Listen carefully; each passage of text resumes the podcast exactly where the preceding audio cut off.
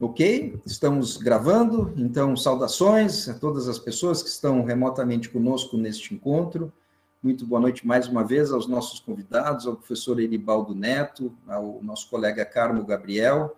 É uma grande satisfação tê-los conosco nesta noite, assim como todas as pessoas que estão aqui, que ainda estão chegando.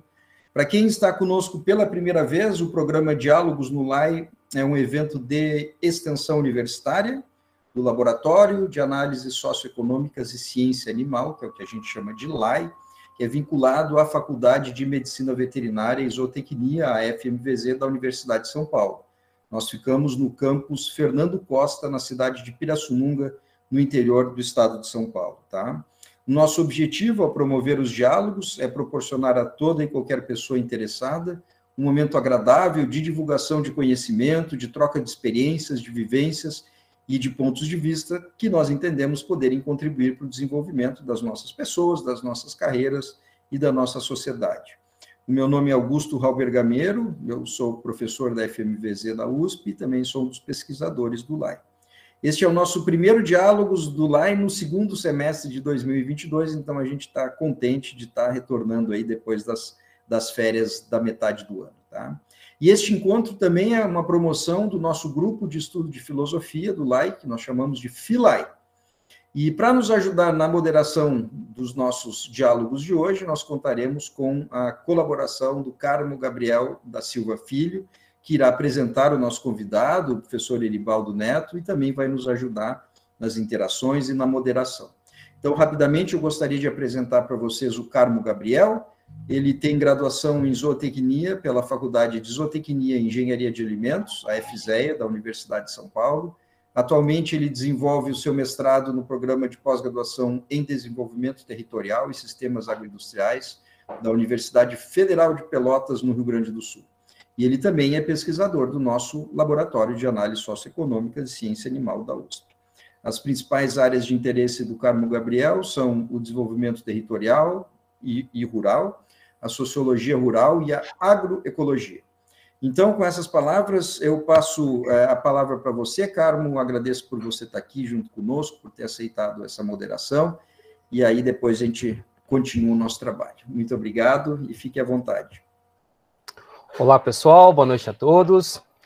Muito obrigado, Gameiro, pelo, pelo convite. Eu fiquei extremamente feliz quando, quando eu recebi esse convite para moderar essa, essa palestra. Eu já acompanho o trabalho do Eribaldo há algum tempo e isso me deixou muito contente. Bom, pessoal, sejam todos bem-vindos a esse primeiro diálogo do NULAI do segundo semestre. O título desse diálogos de hoje é Neoliberalismo e Sofrimento Psíquico, o mal-estar nas universidades.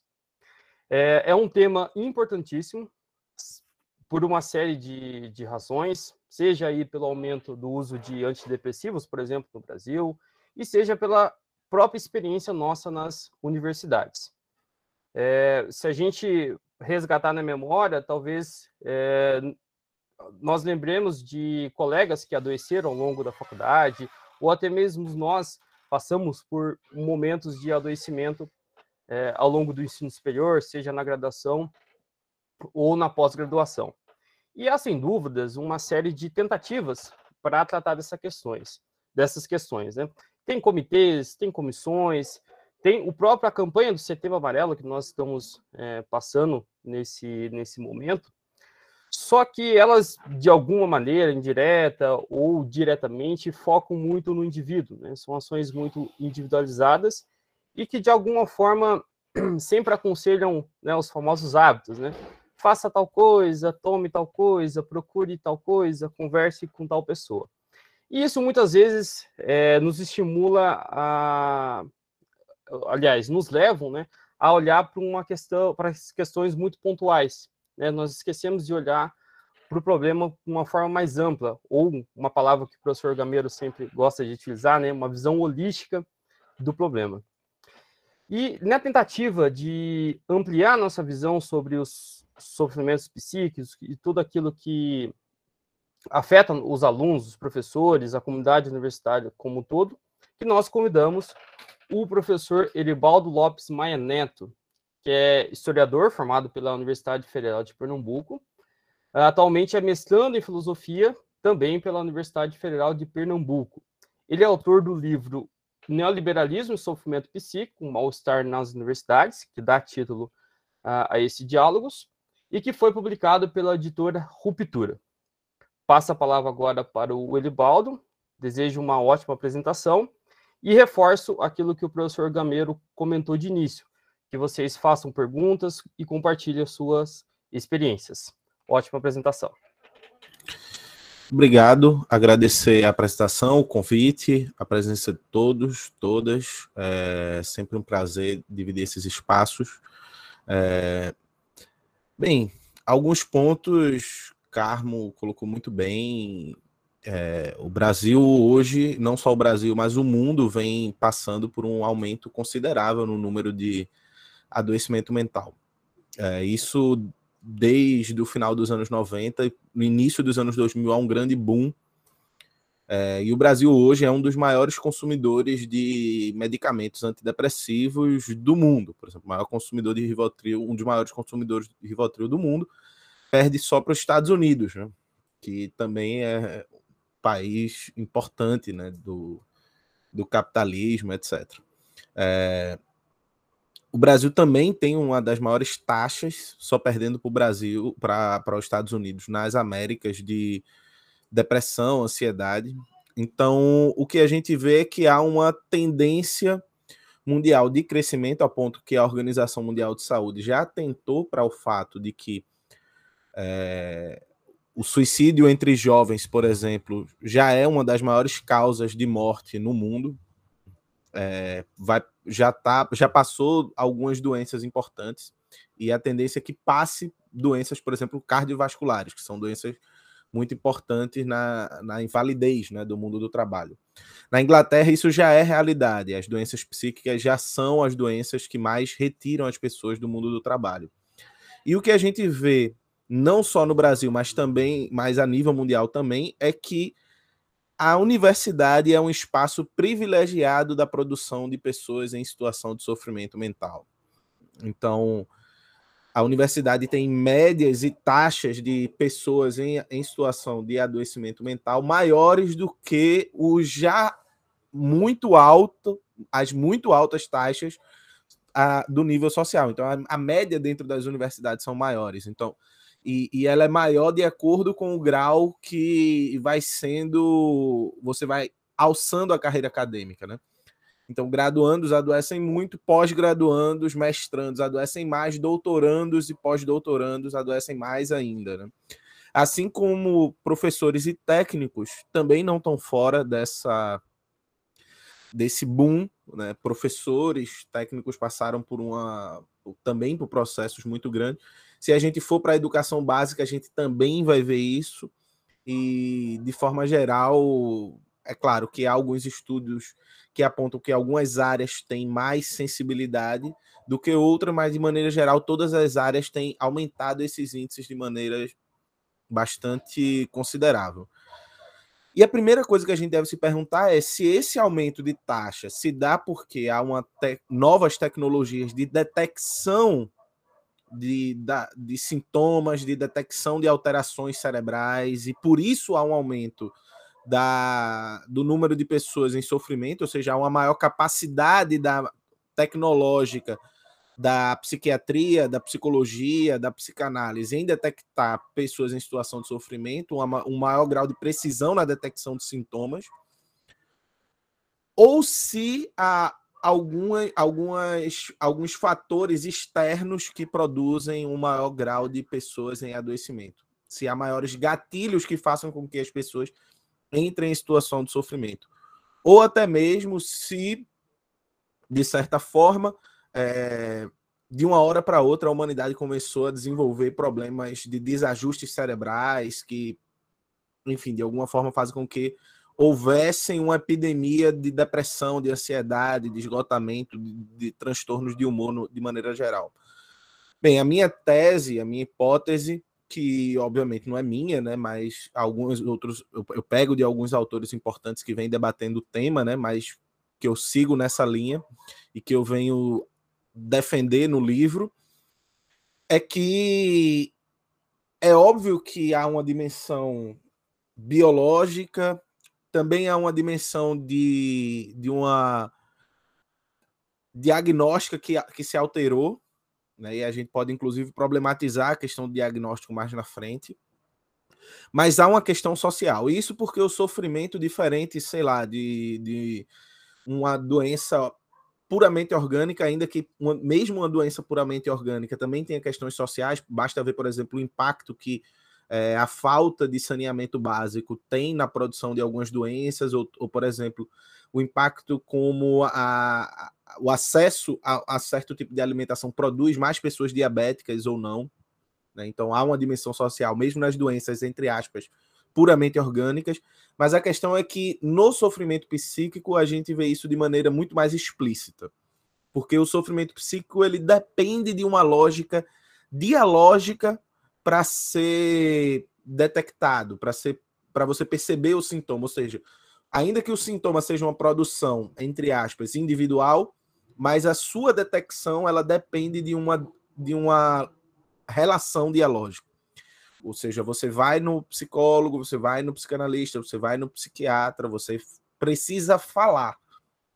Não tem como ele fazer um exame de imagem e detectar isso por um só exame de imagem. Você precisa falar, contar a história do seu, do seu sintoma. Você vai contar um pouquinho, nem, nem que seja o famoso checklist do DSM, né? Você está comendo de mais, de menos, você está dormindo de mais, de menos, sua, sua libido sexual aumentou, diminuiu, enfim, ver as regulações orgânicas, é, como é que está seu humor, a oscilação do seu humor, etc. Você vai precisar falar. Um, um, mero exame de vista, de imagem, não vai ser suficiente, como, por exemplo, no caso de uma amidalite, que você olha a garganta, você vai ver placas bacterianas, etc., é, uma vermelhidão, todos esses sintomas característicos da, de uma amidalite. Você precisa falar. Para você falar, você tem que produzir uma narrativa da qual o outro reconheça na sua narrativa aspectos do sofrimento, ou seja, existe uma dimensão que não é subjetiva e intersubjetiva. Você precisa conseguir se comunicar e, portanto, como toda dimensão intersubjetiva, ela tem uma gramática que é social. O outro precisa, você precisa adequar a sua narrativa para que o outro compreenda a sua narrativa de alguma forma. Então, por exemplo, isso acontece quando a gente vai falar sobre quem somos nós. Quem, quem somos nós, a gente não é qualquer coisa, a gente não é um desdobramento da nossa essência. A gente vai falar sobre quem nós somos e a gente precisa produzir um relato que seja reconhecível pelo outro. E a partir do momento que a gente é reconhecido pelo outro, a gente também se reconhece como um eu. Da mesma forma como a gente, quando a gente fala do nosso sofrimento, há uma gramática do sofrimento. Ou seja, você precisa falar, o outro precisa compreender o que você está falando, entender o que você está falando, para que ele entenda que aquele sofrimento é um sofrimento reconhecível, passível de ser compreendido como sofrimento. Então, essa gramática do sofrimento ela é social. E a grande questão, ao meu ver, né, que eu venho colocando, é que essa gramática de produção de sofrimento ela sofreu uma grande alteração nos últimos anos, nas últimas décadas. Né? Então, por exemplo, a título de comparação, quando Freud, né, o pai da psicanálise, está ali naquele momento histórico, né, numa Viena permeada por uma cultura vitoriana muito arraigada, com uma moral sexual muito rígida, com lugares sociais muito bem delimitados, com um peso muito grande da moral sexual sobre a mulher. É, isso produziu uma explosão de um certo tipo de sofrimento que é a neurose, as neuroses, em especial a histeria, né? Então você tinha todo um conjunto de sintomas que estavam ligados a uma verbal, uma, uma, necessidade de fala muito grande, uma, um falar o tempo inteiro, um, um um descontrole dos movimentos corporais, né? Não é à toa que muitas vezes a, a histeria era confundida com, com crises epiléticas, etc. É, por conta da, da, questão do corpo, uma fala muito densa, né? Então, isso Freud vai perceber que aquele conjunto de sintomas tinha que ver com um, uma moral sexual muito repressiva, né? especialmente sobre as mulheres. Então, o conjunto de sintomas da histeria, da neurose, tinha que ver com um dilema moral que um determinado tipo de cultura produziu. Ou seja, se a gente retomar qual era o contexto, né?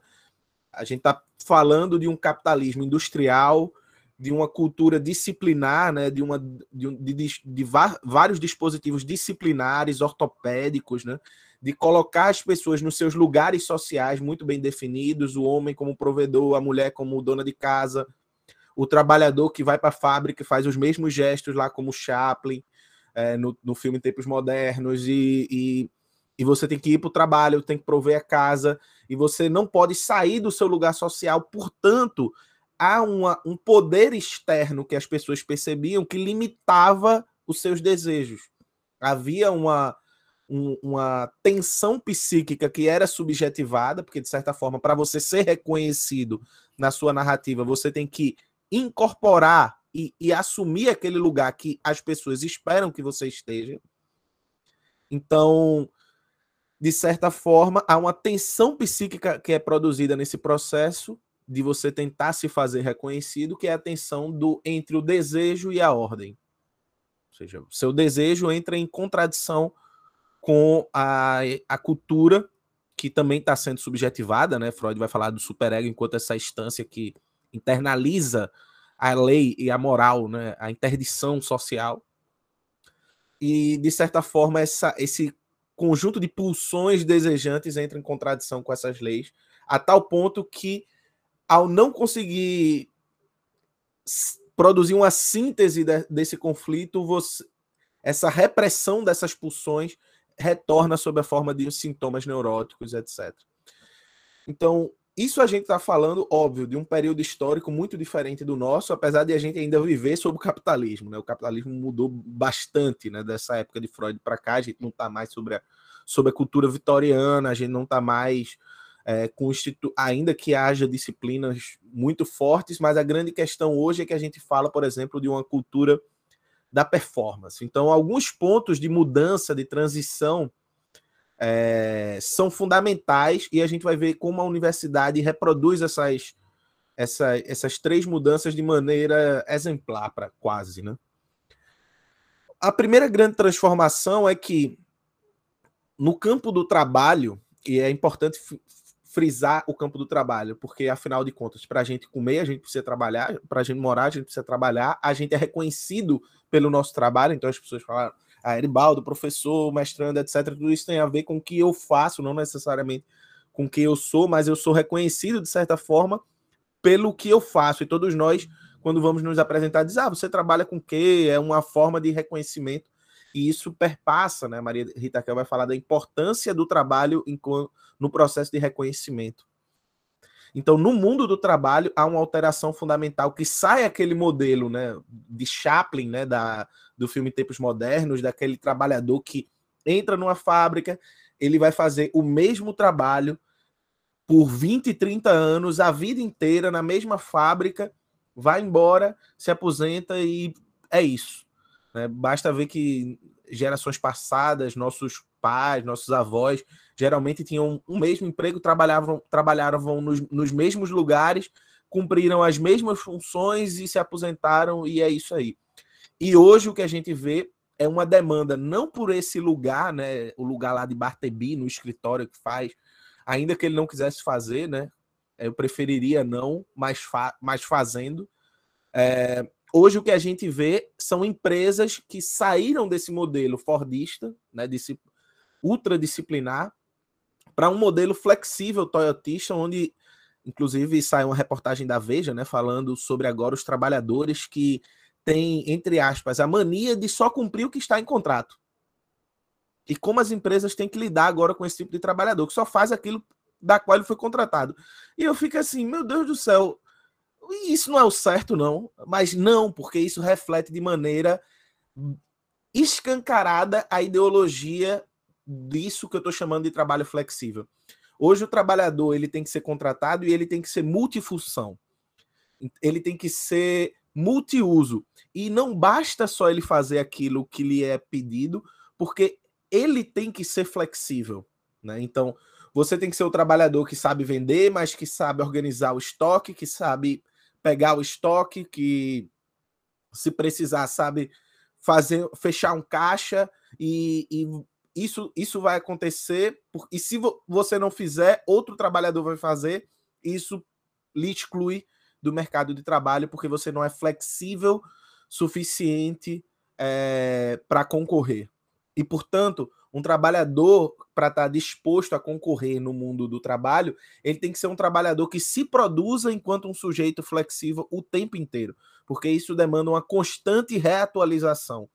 Basta ver, por exemplo, a moda dos cursos de capacitação e etc. E, e, e qual é o discurso de que nós temos que investir no nosso capital pessoal, no, no nosso capital educacional. Mesmo na academia, a gente vê isso, a importância de a gente fazer um curso de idioma, para, entre aspas, investir em nós mesmos, né? Essa, essa lógica, né? Como a linguagem empresarial coloniza a nossa linguagem do dia a dia, né? Nós usa, vemos a educação não como um processo de inserção no espaço público, no, no aprendizado do uso da argumentação, na capacitação de cidadãos, é, etc., mas como um investimento ou um melhoramento do nosso capital pessoal para poder termos, termos cada vez mais chances de, enquanto sujeitos, não mais trabalhadores disciplinados, mas empresários de nós mesmos, termos nessa nossa empresa que nós nos autogerimos um melhoramento desse capital e dessa possibilidade de intercâmbio entre empresas. Afinal de contas, entre você e Jeff Bezos, o que, o que a diferença está apenas no que está na conta bancária. No fundo, todos são iguais dentro de uma concorrência que é a mesma para todos, ainda que todos não estejam no mesmo lugar, mas ninguém no fundo está no mesmo lugar. Cabe a você produzir as, as melhoras no seu network, na sua posição, no seu mindset, na, no seu currículo, para que você tenha mais capacidade de concorrer dentro do mercado de trabalho. Ou seja, a gente vê agora a saída de, um, de uma lógica da disciplina que diz para você qual lugar você tem que estar e que, o que você tem que fazer para uma lógica do você agora é responsável para dizer o que você faz, como você faz e com que qualidade você faz. Portanto, depende de você agora. Você agora é responsável por, você mesmo. Por isso que é aquela coisa do coach, né? Seja você mesmo seu, e aí você pode ser qualquer coisa de você mesmo, né? Bem, uma segunda mudança importante é justamente essa transformação é, é, a, no nível político para assegurar que, para isso, para que essa lógica seja des, é, espalhada né, no campo, no corpo social, é preciso sair de um modelo de um liberalismo que tinha alguma preocupação social, em certo nível, um social-liberalismo ou os estados de bem-estar social,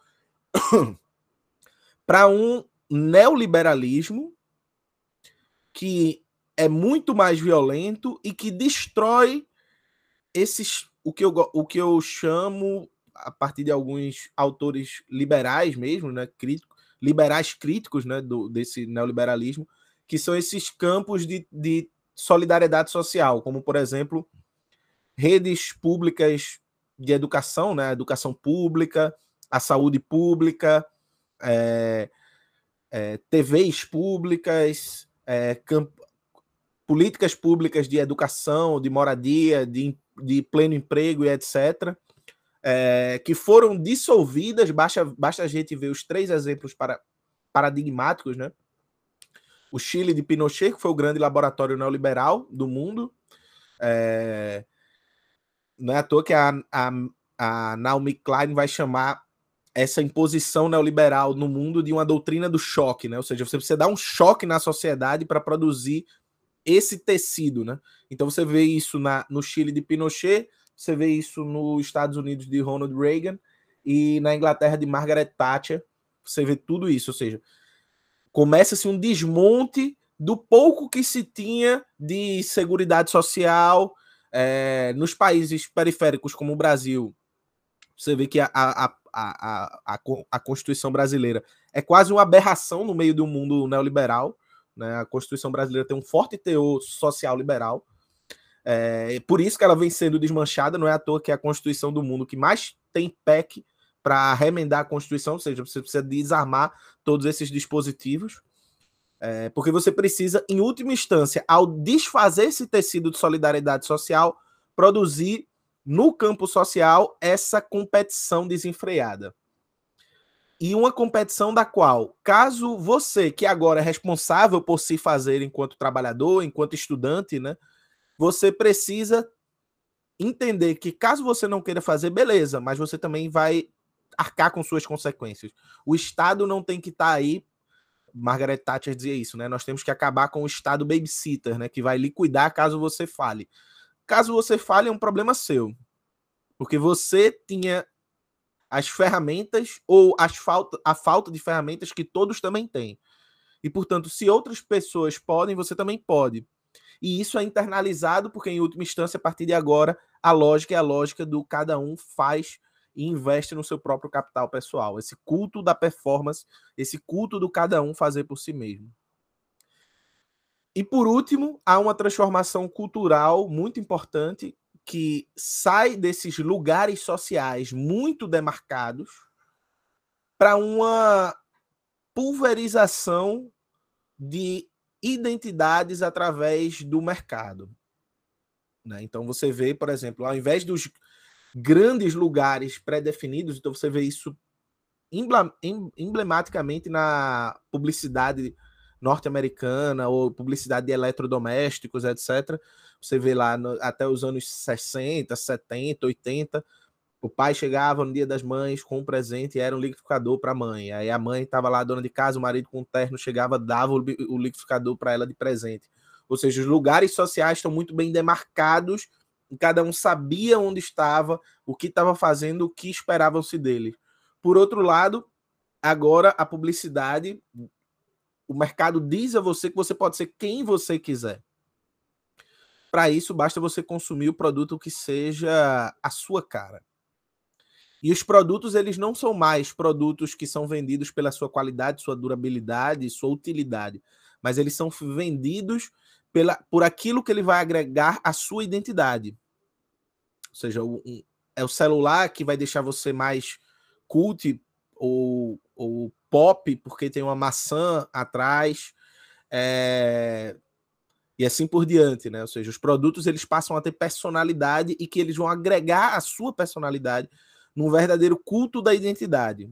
Ou seja, basta com que. E não só um culto da identidade, mas você tem que ser alguma coisa. Você tem que ser alguém. Você não pode ser simplesmente uma pessoa discreta. Porque uma pessoa discreta é uma pessoa que não vai ser vista. E se você não é visto, quem não é visto não é olhado, né? Diz o ditado, né? Quem não é visto não é olhado. E, portanto, quem não é olhado não é consumido. E uma empresa, se a gente está na lógica do cada um tem que produzir o seu próprio capital pessoal, se o imperativo moral é o, é o imperativo do olhar, se você não é visto por aquilo que você é, você não tem valor. Então, essa, esse culto do tem que ser e tem que se fazer o tempo inteiro. Isso vai aparecer na universidade de diversas formas. E no Brasil, especificamente, isso passa por uma alteração a partir dos de 1995, com a, com a reforma administrativa do Estado. Então, essa reforma administrativa do Estado produziu uma necessidade do que se, cham, do que se chamou de uma reforma empresarial da educação. Ou seja, mesmo as universidades públicas, elas passam a ser geridas pela lógica do que se chama na administração de governança. E governança nada mais é do que a neoliberalização das formas de administração públicas. Ou seja, se você não pode privatizar, ao menos você impõe a lógica de mercado na governança estatal. Então, isso vai produzir todo um modelo diferenciado de gestão de verba, gestão de departamento, que está ligado a uma outra mudança importante, que é a mudança que vai ocorrer no LATS e nos CAPS, na CAPS e na CNPq. Part... É óbvio que o LATS tem a sua importância na questão da principalmente da, da descentralização da produção, na democratização da produção, você consegue ver o que outras pessoas estão produzindo, isso é muito importante. Mas ele também tem uma lógica na qual o Lattes passa a ser basicamente a bolsa de valores da economia acadêmica.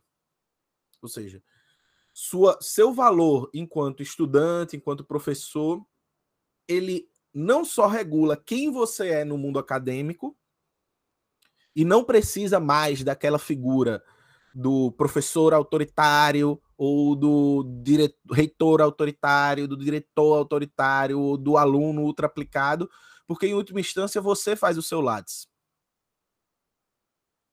E se você não fizer o seu Lattes, você está fora se você não se capacitar para o mercado de trabalho, algumas profissões têm, têm uma área técnica, né, um mercado de trabalho mais voltado para aplicação técnica. Se você não se não fizer network de contatos, se você não se capacitar, se você não fizer sua rede de, de possibilidades para o mercado de trabalho, você também está fora. E portanto, essa lógica disciplinar ela se desloca para uma internalização do dever. Você agora é o seu responsável por se fazer, por fazer o seu próprio caminho. E o Lattes passa a ser essa essa bolsa de valores, esse, esse nível de medida do ambiente universitário. Isso é, isso é muito importante. A tal ponto que a produção dos departamentos, por exemplo, a quantidade de verbas que a universidade recebe depende da produtividade da universidade, assim como um determinado departamento ou programa vai, vai receber a, por aquilo que ele produz. Os professores também vão ter o seu salário, que são o salário base é baixo, né? Ainda que o salário de um professor universitário seja um pouco melhor do que o da, ma da maioria da população, ainda assim, eu considero que é um salário que deveria ser maior, né? Então, um salário baixo, onde a pesquisa, que é, ele foi contratado para pesquisar, a pesquisa é uma bonificação do seu salário, então ele obrigatoriamente tem que produzir, obrigatoriamente tem que estar tá publicando. E se um colega dele não fizer, ele pode ser prejudicado porque vai faltar financiamento do departamento criando uma lógica de competição e de cobranças internas muito fortes, não só entre professores, entre alunos e entre professores e alunos, com toda a hierarquia que há. Né? Ou seja, mesmo as, e ainda produz um, um, um, cada vez mais desigualdades. Né? Por exemplo, eu estou no Nordeste, aqui no Nordeste tenho a sorte de estar numa universidade em que é, é, uma das melhores do Nordeste, mas, por exemplo, universidades que tem, estão em dificuldades, elas vão ganhar menos porque produz menos. Quando a lógica, se você pensar em termos de democratização da educação, democratização do acesso acadêmico, seria o contrário. As universidades que estão melhores, elas têm que manter os investimentos e melhorar os investimentos, porque elas dão retorno, mas você deveria investir mais nas universidades que estão em dificuldades para que você crie condições para que elas saiam da dificuldade. Porque muitas vezes a dificuldade está ligada com a ausência de condições de trabalho. Então você vê como você cria toda uma competição entre universidades, entre departamentos, entre colegas e entre classe dentro do ambiente acadêmico, produzindo literalmente uma seleção natural das espécies. Ou seja, quem, quem vai ser as pessoas que vão ter condições de lutar por um lugar no mestrado, ou num lugar no mercado de trabalho, ou num lugar na academia como futuro professor e etc. Isso produz não mais uma, uma ruptura psíquica ou um conflito psíquico ligado a um conflito com uma ordem exterior, né? ou seja, uma lei exterior que me aparece como muito opressiva e, portanto, eu tenho que reprimir os meus desejos porque há uma ordem externa que me impede de realizar quem eu sou. Mas agora a ordem externa é seja e faça. E, portanto, você vai ser sempre aquele que está em insuficiência diante de alguma situação. Então, você é um estudante insuficiente porque o seu Lattes não está tão bem preenchido. Você é um professor insuficiente porque você, ao invés de publicar três artigos, só conseguiu publicar dois. Ou porque você está se sentindo muito cansado e não consegue produzir mais. E, e, e os outros colegas estão lhe pressionando para que você produza por causa da nota do programa. Então você cria uma situação de não mais um conflito com uma lei exterior, mas um conflito com o ideal de si mesmo. Ou seja, é você versus a imagem que você deveria ter construído de você mesmo. E não é à toa que surge o termo depressão. A depressão, que é um termo da economia, não é um termo da psicopatologia, não é um termo da psiquiatria, não é um termo da medicina, é um termo que surge na, na economia. E o que é, a grosso modo, né, muito grosso modo, a depressão econômica é uma expectativa de crescimento frustrada. Uma, uma expectativa de ganho, de acúmulo de capital que é frustrada. O que é a depressão? Como a gente viu, a lógica é a mesma. É uma, é uma expectativa de acúmulo de capital pessoal de um ser, de um ideal que você tinha de você que é frustrado de algum modo e, portanto, o conflito deixa de ser entre o desejo e a lei exterior e passa a ser um conflito de intensidade. Não um conflito com a proibição, mas um conflito de intensidade. E, portanto, o depressivo é aquele sujeito que se cansa de ser si mesmo, porque ele tenta o tempo inteiro ser aquilo que ele espera ser, mas ele sempre está frustrado em relação ao ideal da qual ele não alcança. E a universidade, justamente por, por coadunar esses, essa, esse, esse caldeirão neoliberal de maneira tão bem acabada, né, por essa lógica do produtivismo acadêmico, que reflete desde a relação entre professor-aluno e a relação pedagógica, até nos repasses de verbas e na própria dinâmica de manutenção das políticas públicas educacionais, isso produz, é, obviamente, um aumento em gatilhos de processos de adoecimento mental dentro da universidade. Óbvio, acarretado por fora da universidade todos esses esses dilemas e essas problemáticas continuam também de alguma forma. Então, enfim, para ouvir vocês também agora, questões, e a gente abrir o debate, né?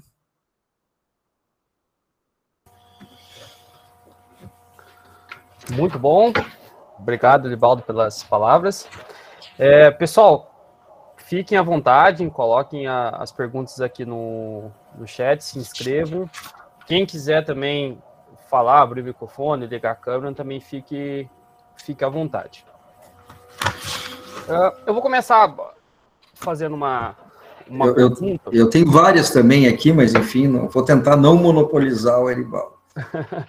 é, enquanto o pessoal vai perdendo um pouco a timidez, a vergonha e vai escrevendo no, no chat.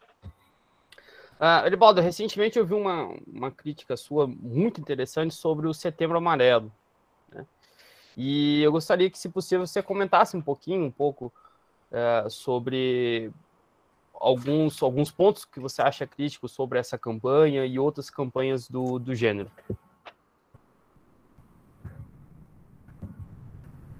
É, vocês preferem fazer um conjunto de perguntas ou, ou respondendo individualmente? Se você não se incomodar, Erivaldo, a gente vai no bate-bola. Faz uma, depois faz outra. Tá, beleza. Pode ser? Pode ser. Não, tá então, acho que campanhas de conscientização e o Setembro Amarelo surge com essa proposta né, de ser uma campanha de conscientização, principalmente nos espaços como SUS, universidades, colégios, etc. Ela é, são excelentes, né, são muito importantes. O problema é que o Setembro Amarelo foi capturado por uma lógica, principalmente por conta da Associação Brasileira de Psiquiatria, né, que é um antro reacionário aquilo ali, é, para virar uma coisa meio coaching, né? Uma lógica meio coach, que é a lógica do disso, né? De você mudar seus hábitos, ou então de você conversar com alguém, como se isso bastasse. Por quê? Porque é óbvio, sem negar mais uma vez, inclusive tem um neurocientista que é o Antônio Damasio, que faz pesquisas muito importantes e fala sobre a questão do sofrimento, e ele fala como o cérebro impacta na questão do sofrimento, mas como não dá para explicar só pelo cérebro, né? Inclusive saiu artigos importantes em revistas da, de neurociência e de psiquiatria falando sobre isso, né? Que o cérebro não vai explicar tudo e não explica mesmo. É, e que há uma dimensão social do problema.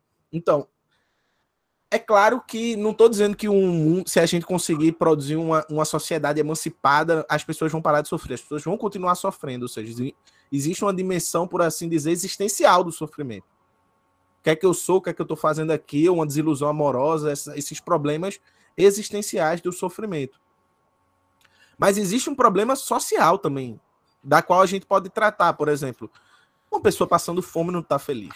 Uma pessoa desempregada crônica não está feliz uma pessoa que está lá no Rio de Janeiro ou numa periferia e, e, tem medo que seu filho leve, leve uma bala perdida e o marido já está preso porque foi pego com baseado, não está feliz.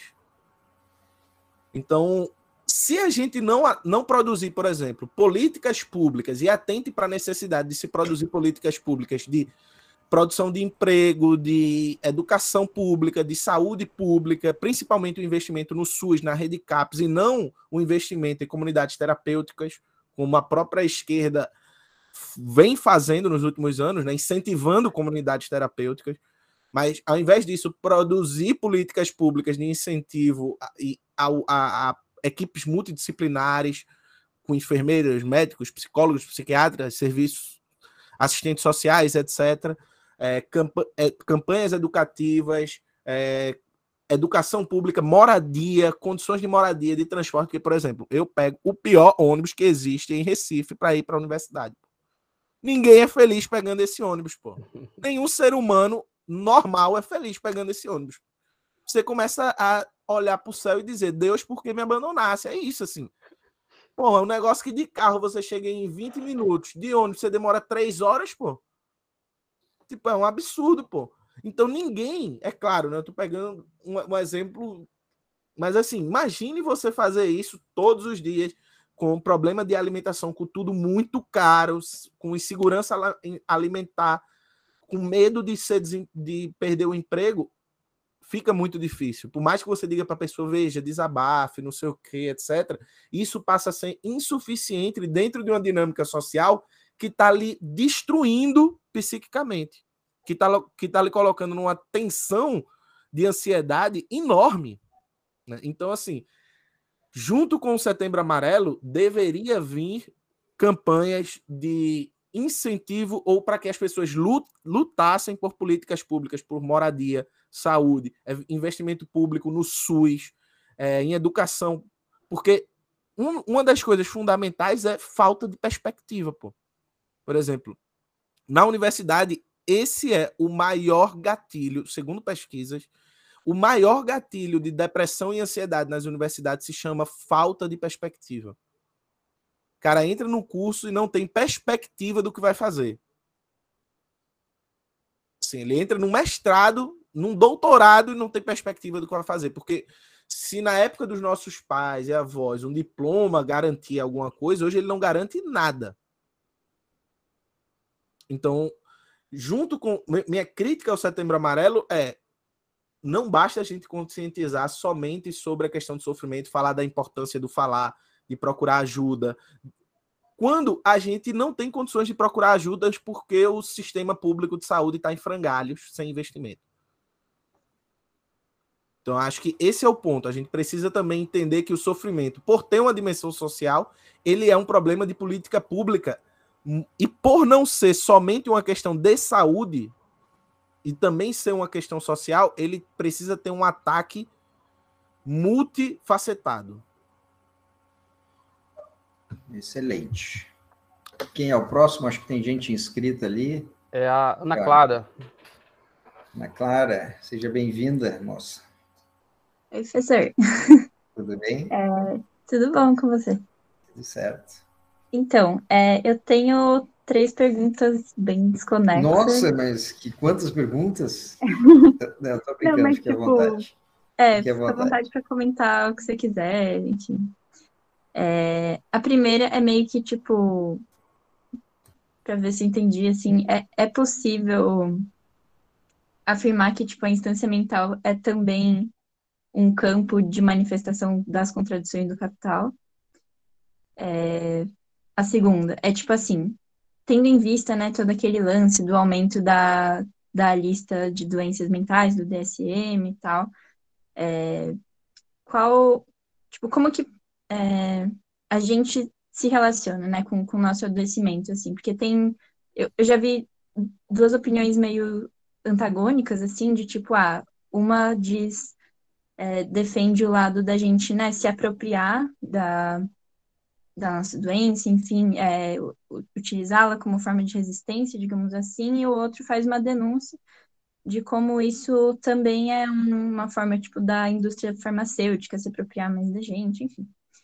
E a terceira é como você pensa, tipo, movimento estudantil ou, ou, é, organizações, assim, dentro da universidade como espaços de, de denúncia, né, dessas contradições. É isso. Então, a primeira pergunta é, é que sim, é, o- a nossa a forma como a gente vive é uma expressão do capital como a forma que as pessoas viviam e sofriam na era medieval era uma expressão da feudalidade do mundo. né? Então, por exemplo, na época feudal existia um tipo de sofrimento que é a acidia, que era um sofrimento típico da, de um certo tipo de moral cristã ligada à ideia do pecado, etc. E esse tipo de sofrimento desapareceu hoje em dia. É, será que é porque as pessoas estavam fingindo que estavam sofrendo naquela época? E esse diagnóstico é uma farsa? Ou será que é porque o mundo mudou? E, portanto, as pessoas narram seus, seus sofrimentos de outras maneiras porque há outras problemáticas que, tão, que produzem certos modos de subjetivação. Então, se a gente vive no mundo do capital, a gente vai sofrer de acordo com os imperativos do capital, com as contradições que estão colocadas então, de certa forma, nosso sofrimento ele diz algo do mundo. Ele sempre vai dizer, é claro que ele diz algo nosso, porque é a nossa forma de olhar para o mundo, mas ele diz algo também do mundo. É engraçado que Freud vai mandar uma carta para um amigo dele e ele diz assim: "Ó, escutando meus pacientes, eu percebi que eu sou um médico da sociedade. Né, Ele percebeu que aquilo tinha que. O mais privado dos sofrimentos falava também da sociedade, de alguma forma. E aí vem uma questão que é sobre o DSM, né? É, que é uma questão polêmica. Para mim, o DSM é um artigo de fé. É, você veja assim, você acessar o DSM, você sai com cinco patologias no mínimo. Qualquer pessoa, qualquer pessoa. Porque, por exemplo, depressão tem oito tipos de depressão. Oito. Uma delas é uma depressão imprecisa, que é o que as outras sete não conseguem encaixar, cai na oitava. Ou seja, qual é o grau de precisão científica de um documento que basicamente qualquer coisa. Isso é importante dizer. O DSM é o manual de, de síndromes e patologias mentais, né? Que é feito pela APA, Associação de Psiquiatria dos Estados Unidos. É tipo o CID das, das doenças mentais, né? Por assim dizer. É, aquilo é um artigo de fé. Ou seja, porque não tem um grau de precisão e, e, e, assim, os próprios, alguns médicos que trabalharam no, no DSM deram uma entrevista recente falando que eles patologizaram tudo. E é claro, tem, eu sempre dou esse exemplo, né? TDAH e a depressão. TDAH e depressão, os medicamentos para TDAH e depressão surgiram antes da oficialização do diagnóstico no DSM primeiro fizeram o medicamento, depois fizeram o diagnóstico. Isso significa que pessoas com TDAH e com depressão não estão sofrendo por TDAH e depressão porque o diagnóstico, entre aspas, é uma invenção? Minha resposta é a seguinte: todo diagnóstico é uma invenção. Isso não significa que a pessoa não está sofrendo. A pessoa está sofrendo. Só que como o sofrimento ele é relacional, como eu falei no início, ele depende de uma gramática para ser reconhecido. Quando a gente diz assim, olha, isso que você tem, perceba, falta de sono ou excesso, é, falta de libido, excesso, etc, etc, tem um nome, é depressão, você ou é déficit de atenção, ou é ansiedade. Você diz assim, poxa, então na verdade o que eu tenho não é uma frescura. Tem um nome, existe. Então, isso alivia a pessoa por um lado, mas por outro, insere ela na, na, na racionalidade psiquiátrica. Porque a grande questão é. é tem, quem, de, quem definiu o normal e o patológico? E, por exemplo, o Kang Len vai falar isso em 1936, o normal e o patológico. Quem definiu o normal e o patológico? É claro que tratar o sofrimento é fundamental. Nomear o nosso sofrimento dar nome ao, ao que nos causa dor, é importante. O problema é quando tudo, todas, todo comportamento passa a ser patológico. Todo comportamento que não tem, que não está em consonância com um determinado modo de vida. Porque, por exemplo, se vocês abrirem o DSM, na depressão, a característica central da depressão é queda na produtividade existem pessoas muito produtivas que estão em extremo sofrimento. Mas elas são saudáveis para o DSM. Percebe? O quanto é problemática a categoria de depressão no DSM e outras categorias.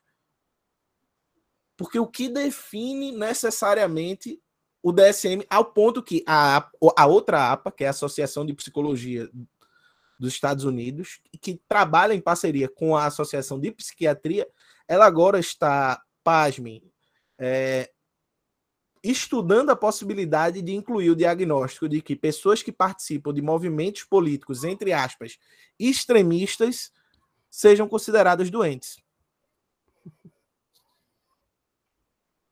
Então veja, e isso, isso sai em artigo de revistas sérias.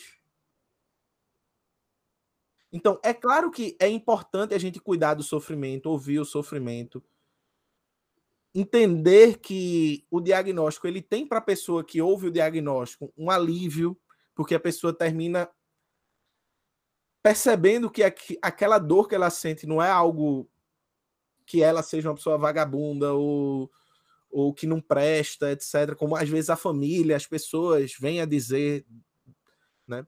as pessoas em situação de sofrimento. Então, o diagnóstico termina dando à pessoa um lugar no mundo. O problema é o diagnóstico quer dar ao lugar no mundo dessa pessoa o lugar da produtividade do capital. Então, o que a gente tem que tentar produzir é uma outra lógica diagnóstica, uma outra forma de produzir diagnósticos. Né? Então, por exemplo, por que será que a psicanálise foi retirada do DSM a partir dos anos 70? porque a forma de diagnóstico da psicanálise é uma forma de diagnóstico muito menos rígida do que a lógica de diagnóstico e da qual o paciente necessariamente entender que o que ele tem é uma doença, uma patologia, etc., é o menos importante. Tratar o sofrimento pela fala não tem que ver com você tratar o sofrimento como checklist. Né? Porque a característica do DSM é o que se chama de nosografia. Ou seja, você separa o sintoma para o checklist. Comeu, tá, como é que tá a alimentação, libido, o humor, o sono. Você vai fazendo checklist e bate depressão. Na psicanálise, não. Você tem que contar quando foi que começou os seus sintomas. E por isso que o depressivo tem uma dificuldade de fala. É muito comum, por exemplo, um paciente chegar no consultório e dizer assim: Eu sou depressivo. Aí, o psicana... se for um psicanalista, ele vai dizer: Beleza, mas e aí? E aí ele não sabe falar porque não tem palavras. Né? Então, acho que o DSM, é claro, você não pode descartar por completo, porque de alguma forma é uma linguagem que as pessoas usam, mas você, a gente tem que urgentemente produzir uma crítica ao DSM. Uma crítica forte. Há gente que produz uma crítica ao DSM, mas há os defensores do DSM que são complicados, assim. Mas ainda bem que tem surgido pesquisas e mais pesquisas mostrando a, a, a, os problemas do DSM e dessa o que o Alan Ehrenberg chama de um eu cerebral, né, que tenta resumir toda, todo o problema psíquico ao cérebro. E por último, da tua pergunta do movimento estudantil, veja, o movimento estudantil, assim como a organização militante dos professores em sindicato, etc., é fundamental. Porque se o problema não é individual, é coletivo, você tem que produzir formas coletivas de, é claro, né, ter políticas, por exemplo, Setembro Amarelo, ou então políticas de assistência estudantil, brigar por essas políticas de assistência estudantil, de melhoria na, na qualidade de trabalho, de, de ensino. Isso tudo impacta também na saúde mental das pessoas. E para isso você precisa, principalmente no momento em que estamos de recuo da, da, da força militante das pessoas, a gente tem que produzir possibilidades de avanço. Então, a organização militante ela é fundamental né, nesse sentido. Inclusive, se, se me permite um comentário, o Guilherme Boulos faz um relato bem interessante de melhoras de quadros de depressão de pessoas que participavam do movimento social, aliás, que passaram a participar do movimento social, né, do, do MTST, né? E uma das coisas que ele, que ele comenta é justamente que os sofrimentos que aquela pessoa tinha, que era de alguma forma individualizado, na hora que estava nos mutirões, isso era compartilhado. Então, é uma, uma coisa muito importante. É, professor Gabeiro, quer fazer a próxima? Aí a gente, na sequência, temos uhum. o Rodrigo e o professor Ricardo tá. também. Na verdade, eu acho que eu não vou fazer pergunta, eu só queria, primeiro, agradecer mais uma vez o Eribaldo. É um privilégio enorme estar ouvindo o que você fala para nós aqui, Eribaldo. Não é um assunto né, que as pessoas estão acostumadas no nosso, em nenhum meio universitário. Eu é, também queria te dizer que, particularmente, o nosso meio é mais conservador ainda, nós que eu estou dizendo, as ciências agrárias, tá? veterinária, agronomia, zootecnia, tá? Enfim, então, assim, está sendo um privilégio muito grande ter você aqui. Eu tenho um monte de comentário, um monte de pergunta, mas eu não vou fazer tá? para dar espaço para os colegas, mas só queria reforçar como a gente está contente de ter você aqui, parabenizar pelo teu trabalho, isso é importantíssimo, tá? É, enfim, foi uma enxurrada de informações e que você construiu de uma forma muito, muito eficiente, tá? Em curto espaço de tempo, nos trouxe muita informação. Então, assim, em nome de todo mundo aqui, eu só queria fazer esse agradecimento, tá? Mas para não dizer que eu não vou fazer nenhuma pergunta, porque eu me inscrevi para fazer perguntas, né? Eu queria voltar à primeira pergunta da Ana Clara, que para mim é uma das mais importantes e que a gente não percebe, tá? É como o capitalismo, se quiser ser mais específico, o neoliberalismo, ele captura a nossa subjetividade. Isso é uma coisa que as pessoas não, não param para pensar no geral. Tá? O, o, capitalismo ele captura a nossa subjetividade de uma forma muito violenta. Por isso que parece que o capitalismo é a forma que mais se encaixa com o nosso estilo de vida, mas na verdade não, é porque ele já nos capturou, ele captura essa subjetividade. E onde que eu estou querendo chegar? A universidade, ou não só a universidade, obviamente, mas o sistema educacional, de uma forma geral, é um sistema que está tá ajudando a construir a subjetividade das pessoas, né? desde os primeiros anos escolares. Né? Então, é, é, é, falar disso dentro da universidade aumenta o nível de violência dessa captura de subjetividade, certo? Então, acho que era mais ou menos isso que a Ana quis, a Ana quis perguntar que é uma coisa que me deixa muito preocupado, tá? Porque onde era para ser um ambiente exatamente de resistência disso, e historicamente no Brasil, a universidade pública, mais objetivamente, foi historicamente um centro de resistência dessa, dessa captura, na verdade, a gente está a serviço disso hoje em dia. A gente, as universidades, todas elas. Você soube, né? Ontem foi divulgado o resultado da CAPES. Tá? Os programas que, que mudaram de. Inclusive, o teu programa, né, cara, mudou de nota, passou de 3 para 4. Está todo mundo comemorando, então, na verdade, é uma captura tão violenta que a gente vive isso, participa disso de uma forma muito complexa, tá? porque a gente não percebe o quanto a gente alimenta isso, né? Então, era mais esse comentário da. Porque a pergunta da Ana, eu acho que é muito importante, como o sistema é, ele realmente trabalha em cima da nossa subjetividade e aí fica muito difícil da gente conseguir uma, uma, uma, uma válvula de escape nisso, né? Mas a minha pergunta é o seguinte: é, tudo bem, entendo que é o capitalismo, neoliberalismo, mas eu acho que tem um fator tecnológico aí muito, muito atuante nesse processo como um todo, que é a tecnologia de informação e a tecnologia de comunicação. Né? Eu acho que as coisas estão aceleradas devido a essa questão das comunicações. E aí eu sempre tento ter um pouco de otimismo nesse contexto, que é como essas tecnologias podem nos ajudar na própria resistência. Por exemplo, isso que está acontecendo aqui hoje. Tá certo? Então, a minha pergunta é o seguinte: é, eu sei que no balanço a gente ainda está perdendo, mas você acha que essa tecnologia de comunicação, de informação, que, que acelera esse processo de mal-estar, digamos assim, é, o nosso o cérebro humano não está acostumado para trabalhar com, com essa tecnologia. Inclusive, o que está acontecendo aqui, o nosso cérebro não está acostumado a trabalhar com isso. Tá? Mas a minha pergunta é: você acha que essa tecnologia pode também ser um auxiliar como resistência? Tá? Hoje a gente vê grupos indígenas né, utilizando as mídias para se manifestarem, se fazerem ouvir.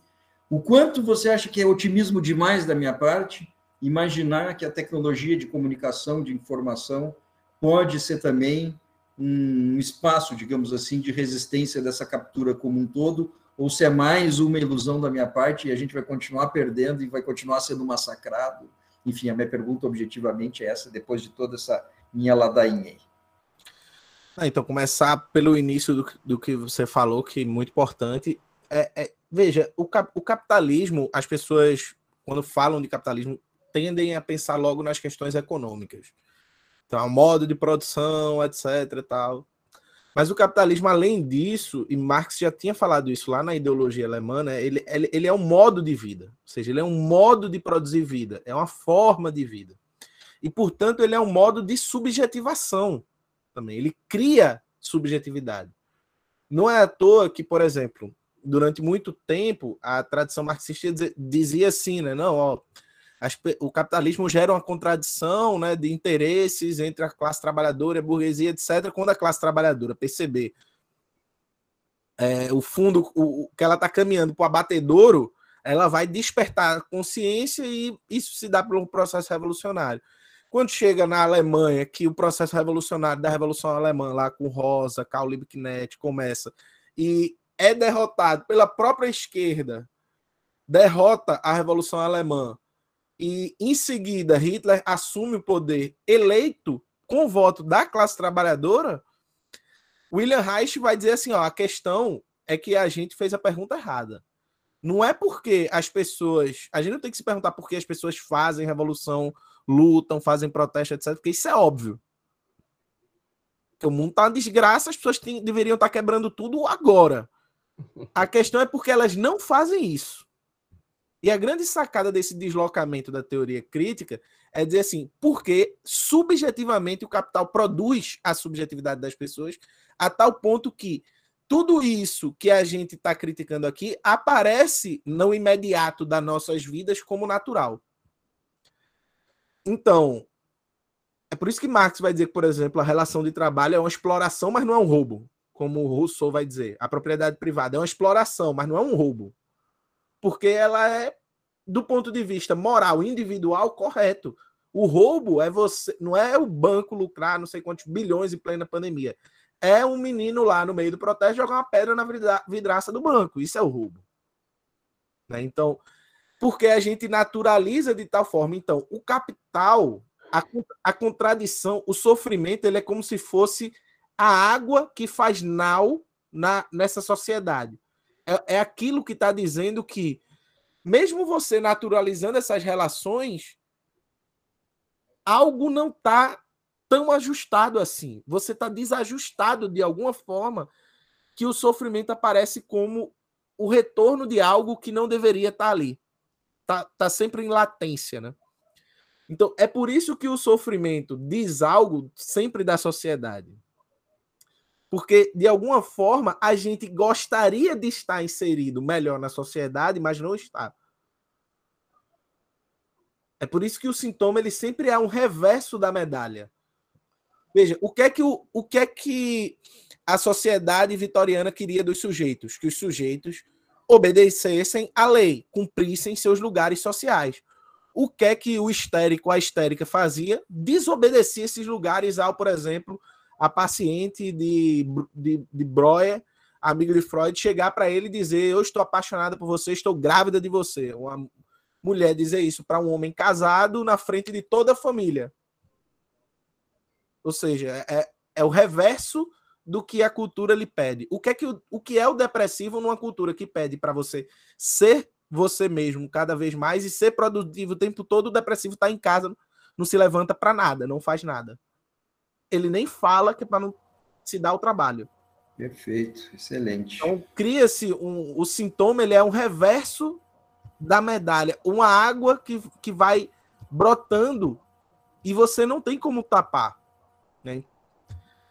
E aí nesse ponto, é claro, as, as redes sociais, a internet, a tecnologia, eu sou sempre um otimista com as tecnologias. Eu, tal qual Marx. Eu sou um, a tecnologia é maravilhosa. Tem uma história muito boa de Che, que che, na, nas brigadas de solidariedade de Cuba, né? Então todo mundo ia cortar cana, fazer é, charuto, as porra toda que todo mundo fazia.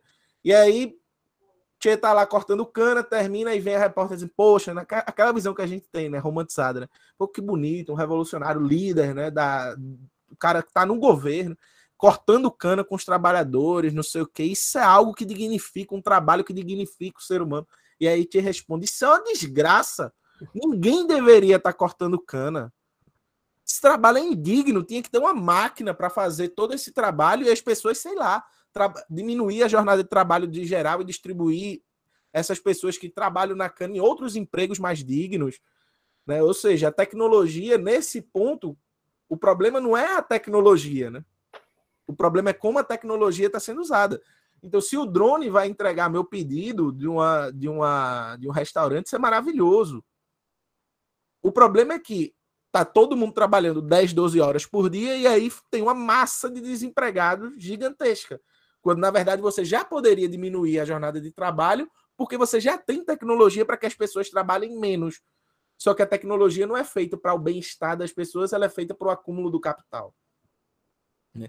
E aí, é claro, tudo, tudo na vida, seja a universidade, seja a escola, né? A Outset fala, né? Dos aparelhos ideológicos do Estado. Eu acho que a Outset tem um problema, que é achar que os aparelhos ideológicos do Estado eles são tão herméticos que não tem fissura nenhuma. Na verdade, tem, né? Se, se a universidade. É óbvio que a universidade é um aparelho ideológico do Estado e ela reproduz, de certa forma, o capital. Mas se ela reproduzisse tanto assim o capital, ela não seria tão atacada pelo capital. Né? Ou seja, principalmente, por exemplo, depois da política de cotas, você teve uma democratização da, de pessoas, de corpos nas universidades que produziam um, mexeu no ressentimento da classe média brasileira a tal ponto que a gente vê isso de maneira muito explícita. Agora, claro, né, a tecnologia, o Google, a gente está aqui numa plataforma do Google, a gente mexe no Twitter, a gente mexe no Facebook, mexe no Instagram, eu trabalho na internet, enfim. E sei do quanto, por exemplo, conteúdos bolsonaristas são muito mais impulsionados do que conteúdos de pessoas de esquerda nas internets da vida, né? Ou conteúdos de, de professores que eu conheço, por não ter aquela pegada, né, para do clickbait, do da dancinha do TikTok, etc, não vão ter o, o, impu o impulso, o engajamento necessário para competir, sei lá, com outras figuras. Mas acontece que, por exemplo, hoje estou eu aqui em Recife, vocês estão em São Paulo, não sei é, é a, a região de todos que estão aqui, mas em São Paulo, falando da USP, etc. É, e a gente está tendo uma conversa aqui, isso proporcionado pela tecnologia. Então, de certa forma, há brechas, há fissuras, sem a gente cair na ilusão que nem vai ser a flor da revolução que vai começar daí, porque são empresas que têm interesses e que tem nosso e a gente sabe também da quantidade de dados que são produzidos, etc. E como eles usam esses dados, a gente viu isso no escândalo do Cambridge, Cambridge Analytics, etc.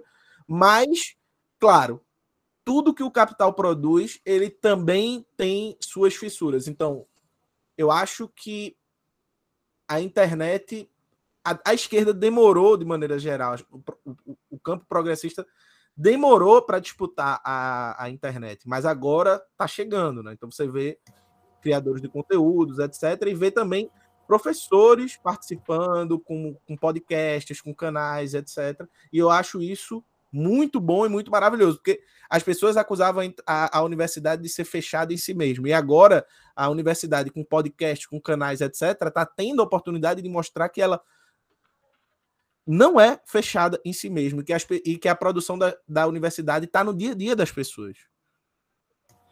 Maravilha. Carmo, que é o próximo aí? Acho que tem várias perguntas aí. É, a próxima é do Rodrigo Santos Ferreira. Ele pergunta o seguinte: Elibaldo, tem recomendações de leitura sobre sofrimento e subjetividade durante os outros diferentes modelos produtivos? Você mencionou a especificidade do sofrimento no Fordismo, em comparação ao atual, as diferenças.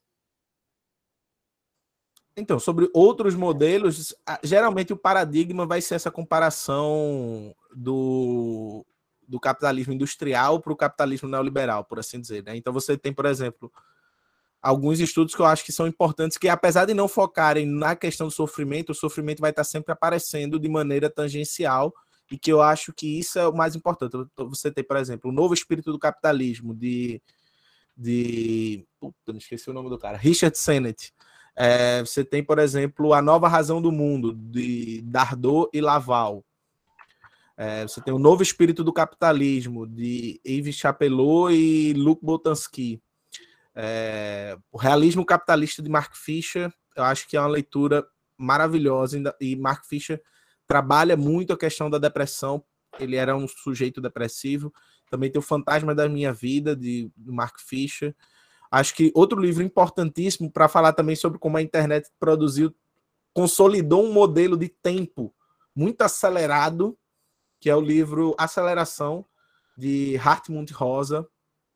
É... Então tem, tem alguns estudos muito interessantes, né? Fora O Tempo e o Cão, de Maria Rita Kel, acho que é um livro que não dá para debater depressão sem passar por esse livro da Maria Rita Kel, que é muito bom. Perfeito. É, professor Ricardo, você vai abrir o áudio. Bom, Carmo, boa noite. boa, boa, noite, Erivaldo. Tá, é, primeiro, parabéns, né? Somos, somos conterrâneos aí, somos da mesma profissão. Parabéns por ter encarado a história aí de forma profunda os historiadores carregam um peso enorme, né, de tentar discutir coisas que as pessoas não querem discutir, né? Parabéns mesmo pela, pela, pela presença e pela força e pela coragem de trabalhar um tema tão difícil, né? E tão profundo. A minha questão, Edivaldo, com você é, é bem singela, tá? Eu, eu, gostaria que você falasse da, da força do setor farmacêutico em determinar e pressionar os, a parte médica em estabelecer conceitos de coisas é, que nem chegam a ser doenças, mas que acabam vitimando as pessoas a tomarem remédio. E, e, essa pressão é muito forte, né? Eu queria que você pudesse falar um pouquinho sobre isso. Obrigado pela palestra, viu? É, a, a indústria farmacêutica ela envolve bilhões assim, né? Então é inevitável que a indústria farmacêutica influencie e, e ela influencia assim de maneira direta, né? Então, você tem estudos, por exemplo, Paulo, Paulo Arante, ele tem estudos importantes para mostrar a questão da ligação do diagnóstico com a, a com a, a, indústria farmacêutica. E hoje, além da indústria farmacêutica, outro. Isso no livro, um livro interessante que aborda a questão da indústria farmacêutica, tem um artigo nesse livro, né? Que é o Neoliberalismo como Gestão do Sofrimento Psíquico, que foi produzido aí na USP, né, pelo pessoal do Lattes FIP, é, Safatli, Duncan e o Nelson da Silva Júnior, né? É, e tem um artigo que eles falam sobre a indústria farmacêutica, mas falam também como há uma outra indústria surgindo que tem influenciado bastante no DSM, porque a indústria farmacêutica financia o médico, paga viagem para o médico, dá amostra grátis, etc. Banca um monte de coisa, e aí o médico vai receitar esses remédios. Do mesma forma, o, o, as indústrias farmacêuticas financiam os médicos que estão trabalhando no DSM, na elaboração do DSM, né?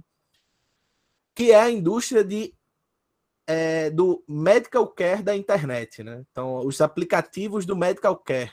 Né? Então, sei lá, aqueles aplicativos tipo de bem-estar mental, de mindfulness, é, que hoje estão girando muito mais dinheiro do que a indústria farmacêutica. E vem né, nessa toada, eles estão investindo em modelos alternativos de diagnósticos, essas, esses aplicativos, que são muito mais cruéis do que o DSM. Então, por exemplo, tem uma, uma um, um, outro, um outro manual de diagnóstico, é o AD-ROC, que ele basicamente ele, ele funciona a partir de algo que já tá, já tem no DSM, só que é radicalizado, que é o, a psiquiatria enhancement, que é a grande moda do momento, psiquiatria enhancement. Então, na psiquiatria enhancement, que é esse termo em inglês que significa melhoramento, etc., ou seja, você não precisa necessariamente estar doente para consumir um medicamento ou para pedir uma ajuda num aplicativo de melhoramento mental. Porque se você acha que você está performando mal, então você pode, é o que o pessoal chama de doping, é, doping mental, você pode usar um remédio para melhorar o seu sua concentração. Então, por exemplo, mesmo isso está muito, isso na universidade, quem, quem passou pela pós-graduação sabe que isso já rola de maneira informal, que é tomar ritalina para você fazer uma cacetada de, de, artigo de uma vez só. Né? Então, isso vai ser, de certa forma, já está sendo estudado para virar um modelo de diagnóstico, onde o diagnóstico, o nome o nome do adoecimento perde tanta importância porque a partir de agora qualquer coisa passa a ser passível de é, intervenção psiquiátrica. Porque o centro do diagnóstico vai deixar de ser o sofrimento e vai passar a ser o melhoramento mental. Então você vê como há disputas no, em, entre indústrias é, do, da, da saúde disputando também as formas de diagnósticos. Né? Então, isso é algo, uma influência de indústrias bilionárias que, de certa forma, ditam a racionalidade psiquiátrica, a racionalidade é, é, médica, que, bem, se a gente voltar lá para Foucault, História da Loucura, Nascimento da Clínica, etc., a gente já vê o quanto é, sem querer ofender nossos colegas médicos e psiquiatras, o quanto a psiquiatria nasce com uma certa tendência de, de um pensamento ortopédico, de, uma, de um pensamento de manter as pessoas, como diz Foucault, tem uma frase muito boa, né? Que é a razão médica ela nasce junta da razão contábil. Então, é, essa ideia é, e, é, e esses processos né, de disputa e de manutenção e de criação de diagnóstico, não no sentido de que as pessoas estão fingindo que estão sofrendo, né? Quando a gente isso acontece já aconteceu muito, né? É, a pessoa vai fazer uma crítica um diagnóstico e a pessoa acha que a pessoa está dizendo que ela não está sofrendo. Eu digo, não, não, não é sobre você. É sobre toda uma estrutura, né? Então, isso é importante, até para poder a gente não subestimar o poder financeiro que há por trás desses interesses da indústria farmacêutica e agora surgindo essas indústrias desses aplicativos de medicina, de telemedicina, de mindfulness, de saúde mental em casa, etc.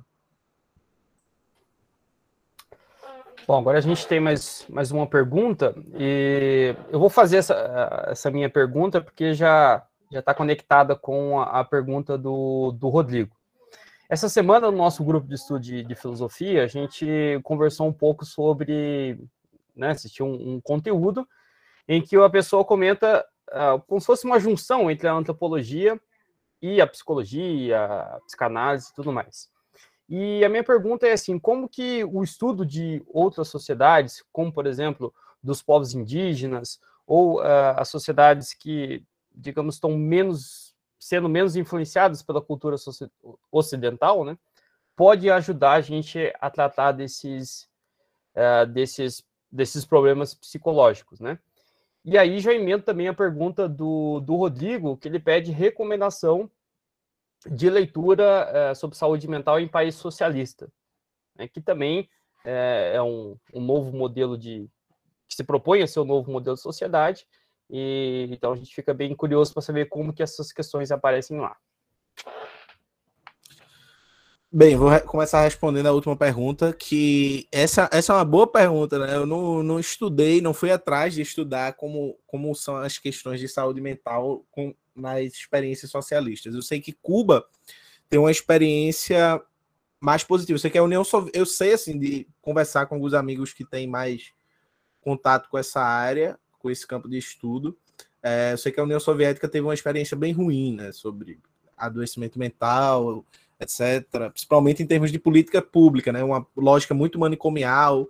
Já Cuba não. Cuba tem uma experiência, até porque a saúde em Cuba sempre, mesmo com todos os defeitos, é algo que é um exemplo, né? A própria, a própria ONU coloca Cuba como um dos exemplos de políticas de saúde mental e de, e de saúde em geral, né?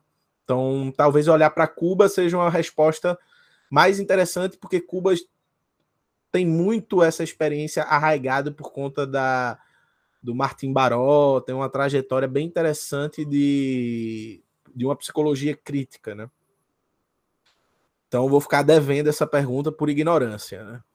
É, e é interessante que os indígenas são um dos grupos que mais sofrem mentalmente no Brasil. Assim, o número de suicídio entre indígenas é muito maior. Isso certamente tem que ver com todas essas questões políticas e, e essa falta de proteção que esses, e, e, falta de reconhecimento até né, da humanidade desses povos é, que a gente está vendo lamentavelmente né, a, aqui no Brasil. Né?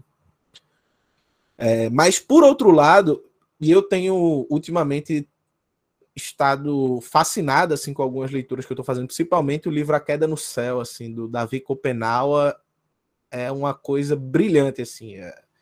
Eu digo que se aquele livro, A Queda no Céu, é quase uma, uma crítica da, da reificação e do fetichismo da, das sociedades ocidentais por uma perspectiva é, é, Yanomami, né? Porque acho que o, o grande a grande coisa importante da gente estudar essas sociedades é ver o quanto é, há outras formas de nos relacionarmos.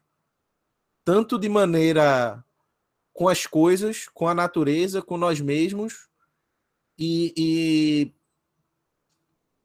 com as identidades. Então, por exemplo, você pega os estudos do Viveiros de Castro, onde a questão do perspectivismo ameríndio ele você vê, né? A própria noção de identidade é tão diferente da nossa que é, é muito pouco importante a questão da identidade, sem perder, por exemplo, alguma referência daquilo que você é. Então, esse debate sobre identidade no perspectivismo ameríndio é espetacular. Mas, por outro lado, ver também algo que é como a gente se relaciona. Por exemplo, a gente tem uma relação, uma autorrelação muito pobre com os objetos, com as coisas, com a natureza e com nós mesmos, né? Então você vê nessas sociedades como há, e aí sim, uma, uma, uma, uma tecnologias, né, no, no, sentido mais pleno da palavra, tecnologias de relação com, consigo mesmo, com o outro, com a natureza, que produz outras modalidades de relação que, que, que dão sentido à existência das pessoas. Né? Ou seja, uma vida que é mais cheia de sentido.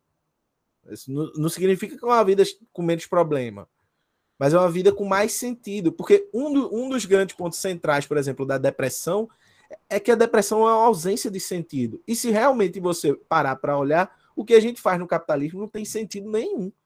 Você nasce, trabalha e morre. Não faz o menor sentido isso, pô. Onde, sei lá, por que você tem que se matar para ter um computador, um celular, etc. Quando todo mundo está produzindo computador, celular, bastaria você ir lá e pegar. Todo mundo está tra trabalhando, você não está trabalhando, outra pessoa pega aquilo que você produz e é isso. Né? Ou seja, essa partilha, né? a criação de um comum. Né? Por exemplo, eu estava tava vendo uma palestra do, da Ailton Krenak, ele falando, ó, imagine se cidades funcionassem como tribos. E aí, quando ele foi falando, eu fui vendo, bicho, os caras estão numa tecnologia que a gente tá batendo cabeça e os caras estão andando luz à frente, pô.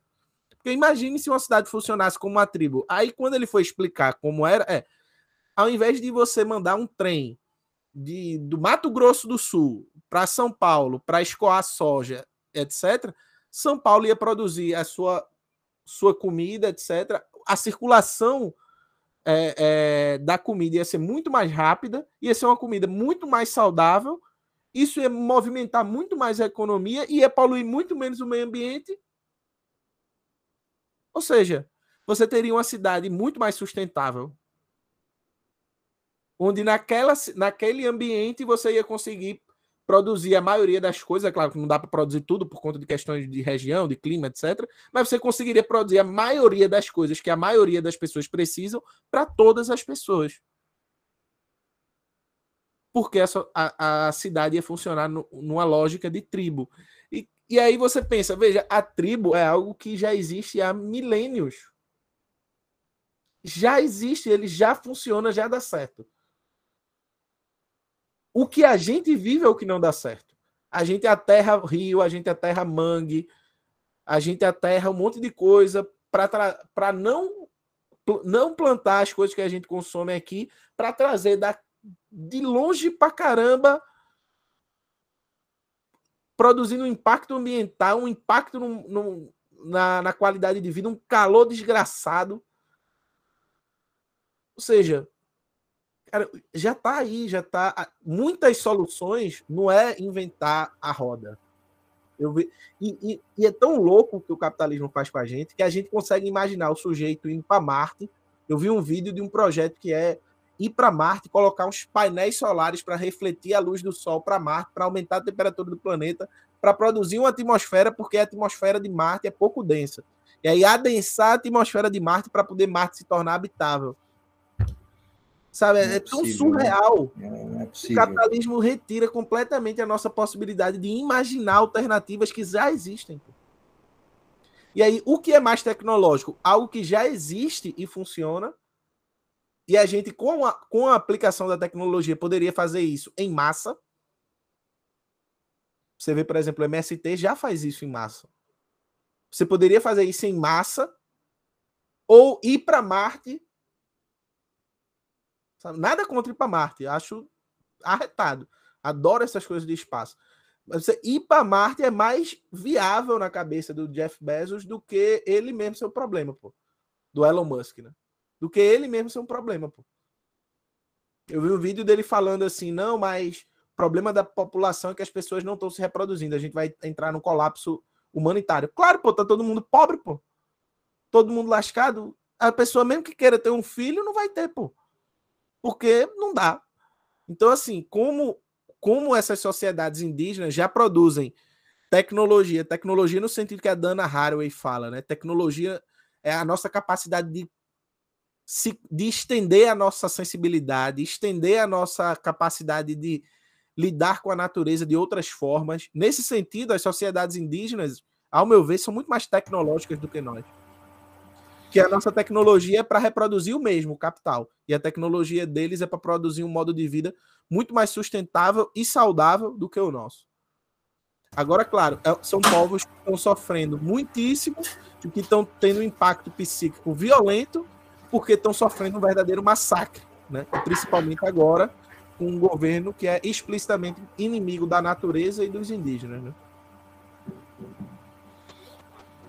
Excelente. E só rapidamente, Libaldo, claro, isso é tema para outras conversas, mas essa questão das outras cosmo, cosmovisões são particularmente importantes para nós aqui por causa do interesse na relação com os animais.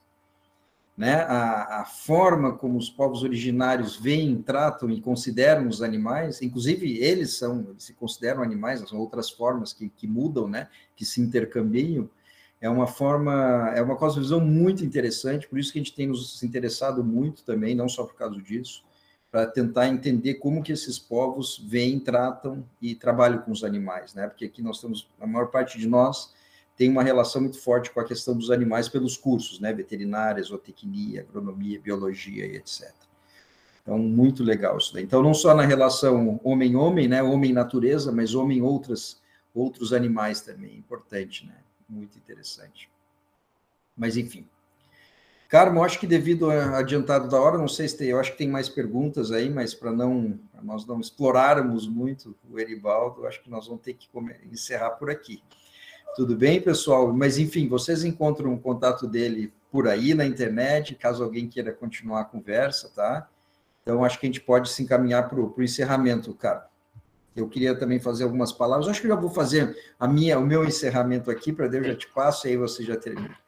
Então, Eribaldo, em meu nome, em nome de todas as pessoas aqui, tá? Eu queria agradecer mais uma vez muitíssimo pela tua gentileza, nos atender no primeiro contato, sempre muito cordial aí. Então, te parabenizar, te agradecer mais uma vez. A gente não teve tempo muito para falar, né? a gente deu foco mais na questão de estudantes, né? Mas é, o mundo do, dos professores também sofre muito, né? Eu tive muitos, muitos problemas nos últimos anos, né? Então, assim, é o problema que pega todos. Então, se a gente for parar para pensar, é o que você falou agora, a última reflexão, né? Não tem cabimento isso daí, né? Porque, assim, quem, quem que ganha com isso, né?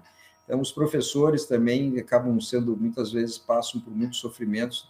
Né? Eles criam um sofrimento, eles estão envolvidos, no, eles reproduzem o sofrimento nos outros, em si mesmo. Então, é uma lógica, assim, realmente muito, muito esquisita, né? Então, mais uma vez, queria te agradecer, tá? muito pela tua gentileza. Espero que a gente possa se encontrar em outras ocasiões. As portas estão abertas aqui, obviamente, alguma coisa que você precisar da gente, sempre conte conosco. Continue firme, tá? Muito firme esse assunto da questão é, da psicologia, é um assunto importantíssimo, né? Para gente, a gente explorar mais também, vinculando aí com a questão da sociologia, com a, com a história, né? Enfim, a filosofia, que é a tua área também. Então, muito obrigado mais uma vez, tá? Passo a palavra para o Carmo para fazer o encerramento aí. E como sempre, a nossa tradição aqui, Eribaldo, você que vai fazer o encerramento. A gente vai te passar a palavra e você vai encerrar a nossa noite. Foi muito, muito agradável estar com você aqui. Muitíssimo obrigado. Continue firme aí, tá? A gente vai acompanhar a tua produção aí uh, à distância. Obrigadão. Um grande abraço. Eu também só tenho a agradecer, gostei bastante da, da, da palestra e da interação que nós tivemos aqui hoje. É, aproveitar para fazer um pouquinho de, de jabá né, do nosso laboratório. É, as, as, palestras de todos os diálogos, inclusive essa, ficarão disponíveis no nosso canal do YouTube, tanto em formato de vídeo como em formato de áudio, né, nas plataformas uh, que reproduzem áudio. Nós também temos os nossos grupos de estudos, inclusive o grupo de estudo de filosofia, nós estamos tratando da, da questão das cosmovisões indígenas, então todos estão convidados a, a participar. E eu espero que a gente possa levar essas reflexões aí para as nossas instituições, nossos locais de trabalho, que a gente possa compartilhar e, e discutir é, ainda mais essas questões que são importantes. Edivaldo, parabéns, parabéns pelo, pelo trabalho e, e continue firme aí. Eu quero agradecer o convite, o espaço, dizer que todo mundo me recebeu muito bem, desde o convite até a chegada aqui. É, desejar boa sorte no caminho, pra, muita força para a gente, na verdade, para todo mundo aqui, porque fazer pesquisa, dar aula, ser estudante, ser professor, nesse país que valoriza tão pouco a pesquisa, a educação, é muito difícil, mas a gente sabe que ser professor, ser pesquisador, ser estudante é, acima de tudo, uma escolha política também, né? É, resistir nesses espaços é fundamental. Então, eu só desejo a todo mundo um, uma boa jornada, muita força, porque a gente vai precisar. Vai ser duro, mas é, espaços como esse e como outros são muito importantes para a gente se revigorar e ganhar um respiro para continuar a jornada. É isso aí, pessoal. Valeu, obrigado. E qualquer coisa pode me procurar nas redes. É, geralmente é arroba Maia e aí vocês podem, qualquer dúvida que tenha ficado, me procurar e falar por lá, que é de boa. Muito obrigada.